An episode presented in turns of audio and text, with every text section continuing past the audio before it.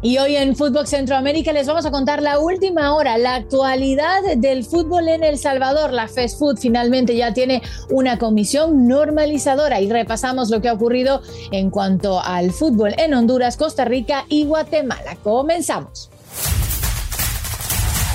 El centro está aquí.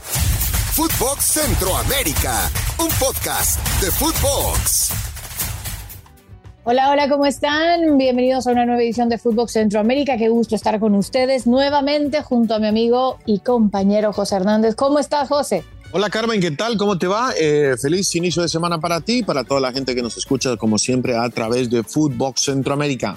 Igualmente, José, una bonita semana también para vos. Ya se está terminando agosto, increíble como ya este 2022 está por marcharse y con ello pues obviamente llegará la fiesta de fin de año, que es lo que estamos esperando en el mundo del deporte. Y también septiembre, que ya se acerca, es mi mes de mi cumpleaños y a mí siempre me encanta septiembre. Eh, con lo que yo quiero arrancar, José, si a usted le parece, y conocer un poquito la actualidad de lo que está ocurriendo en la zona Cuscatleca.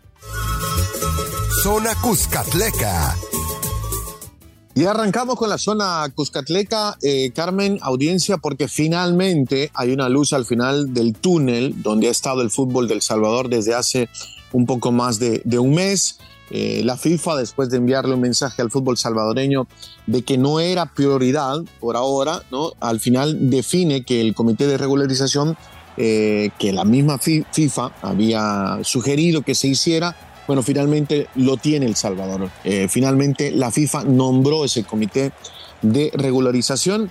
Eh, ya tiene sus miembros, liderados por el abogado Humberto Sáenz Marinero, quien será acompañado por Fernando Argüello Telles, Luis Segovia y Henry Orellana. Entre los requisitos que exigió la FIFA, Carmen, para elegir a estos nuevos miembros, que era que no pertenecieran a ninguna de las estructuras del fútbol salvadoreño, y así exactamente ha sucedido.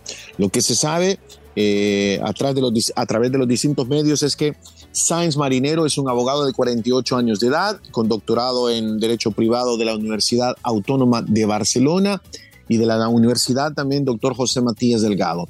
Eh, este nuevo comité eh, Carmen, tiene cinco objetivos que los tiene que cumplir eh, a más tardar dentro de 12 meses o antes. Primero, gestionar la actividad diaria de la Federación de Fútbol. Número dos, revisar eh, los estatutos de la Fast Food y que cumplan plenamente con los requisitos contenidos en los estatutos de la FIFA y CONCACAF. Número tres, ejecutar una auditoría para conocer cómo está el tema económico en la federación.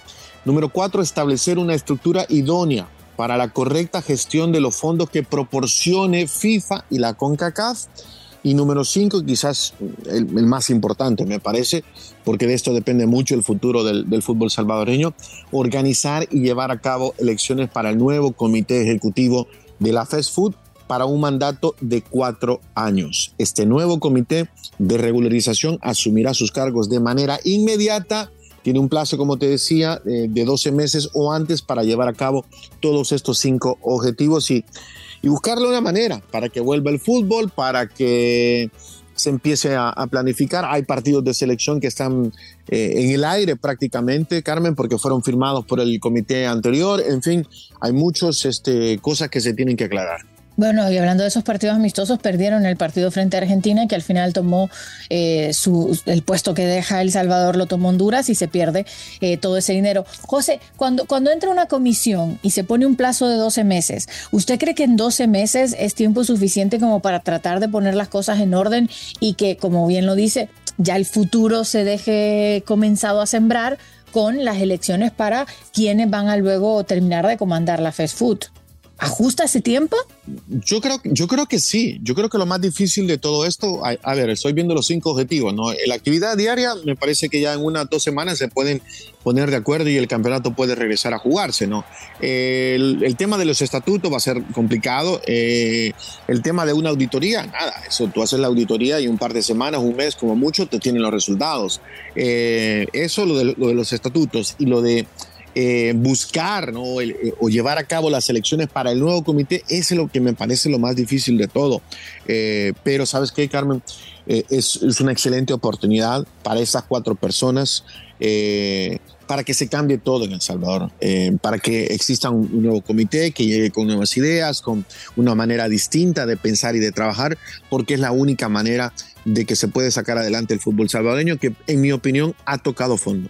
Claro, eh, leía, sabes, cuando estaba buscando información sobre lo que estaba ocurriendo, de, de, que hubo invitación también a, periodistas.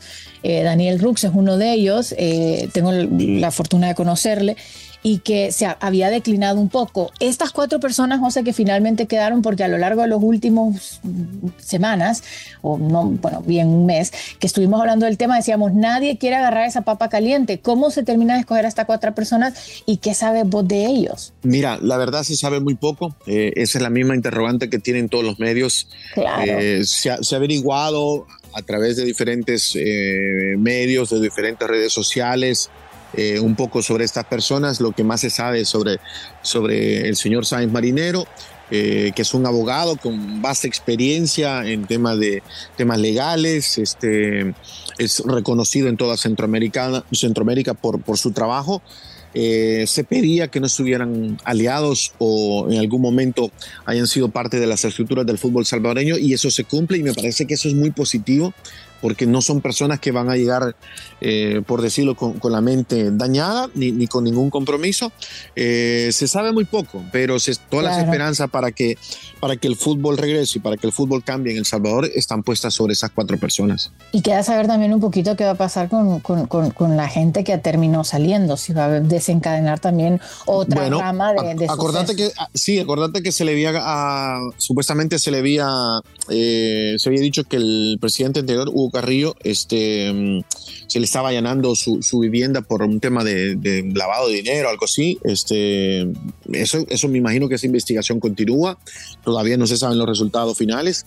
Eh, vamos a ver, así que le vamos a dar mucho seguimiento a esta situación que por lo menos ahora hay luz al final del túnel. Eso es cierto, y que ya regrese el fútbol a El Salvador porque lo estamos extrañando y mucho, aunque Honduras no está muy molesta de jugar con Argentina, eso pues se puede mencionar. No vayan, a lesionar, no a lesionar a Messi, por favor. No, ojalá no lo lesionen, que no vaya a ocurrir nada malo. Nos vamos a la zona catracha. Zona Catracha. En la zona catracha hablamos del Olimpia, el gran líder con 16 puntos, 5 victorias, un empate, está invicto, viene de ganarle 2 a 0 a los Lobos en casa. En la segunda posición está el Motagua, también invicto, los únicos dos del torneo que de momento no conocen la derrota. Tiene 14 puntos y viene de derrotar 1 eh, a 0 a lo lancho de visita. Eh, quiero recordar que estos dos equipos tienen actividad en la CONCACAF League, no es esta semana, es la siguiente. Motagua, Motagua perdón, se enfrenta eh, ante Tauro va a cerrar esta llave en Nicaragua, no va a tener la ventaja de cerrar en casa, que sí lo va a tener el Olimpia, que se enfrenta al Diriagen también de Nicaragua y cerrará en Honduras. Siguiendo la tabla de posiciones, en la tercera se encuentra el Vida, viene de ganar por la mínima Honduras el Progreso, Real España está cuarto con 11 puntos, viene de derrotar al Maratón en el Clásico San Pedrano y terminan de completar la tabla en las posiciones de la liguilla Victoria y Maratón. Hay jornada media semana y le digo, el partido más importante de la jornada media semana, el clásico Motagua Olimpia en Tegucigalpa. Así que evidentemente estar pendientes de ese resultado. Y se me escapó el España, que también tiene actividad en la CONCACAF League. Le toca a Honduro, que es el Herediano.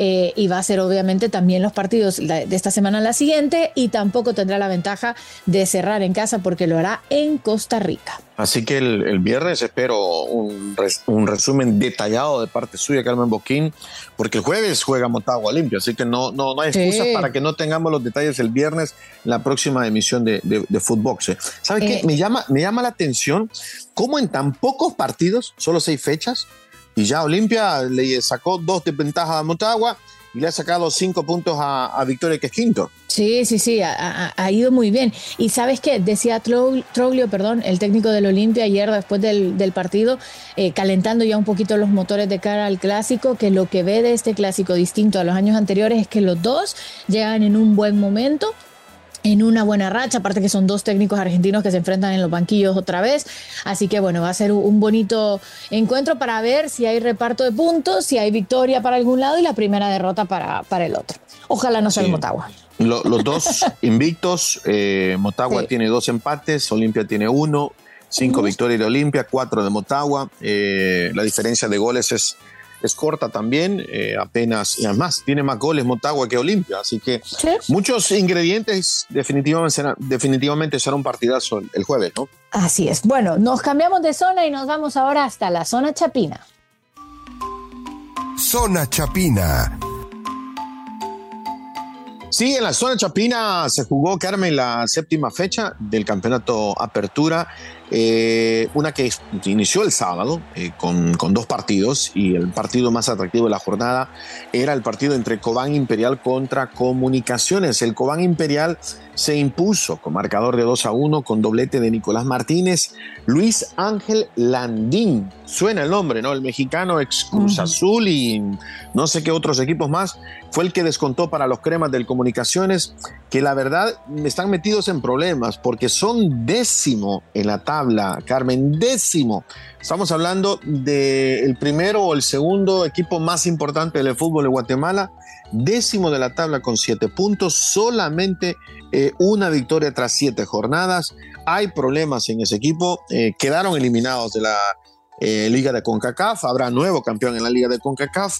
No sé qué le pasa al equipo de los cremas de comunicaciones, pero la verdad los resultados no los están acompañando últimamente. Ese fue el partido más atractivo, le decía. Luego, Xelajú se impuso 3 a 1 contra China Bajul, Achuapa le ganó 2 a 1 a Malacateco, Iztapa goleó Antigua 4 por 1, Cotzumalguapa y Misco empataron 1 a 1 y Municipal Guastatoya el domingo 0 eh, a 0 el empate entre estos dos. Así que la tabla, le decía, Cobán Imperial continúa de líder con 15 puntos, seguido de Municipal y Xelajú con 11, Antigua y Malacateco en los primeros cinco lugares tienen 10 puntos. El tema acá es, ¿qué pasa con comunicaciones décimo de la tabla, Carmen?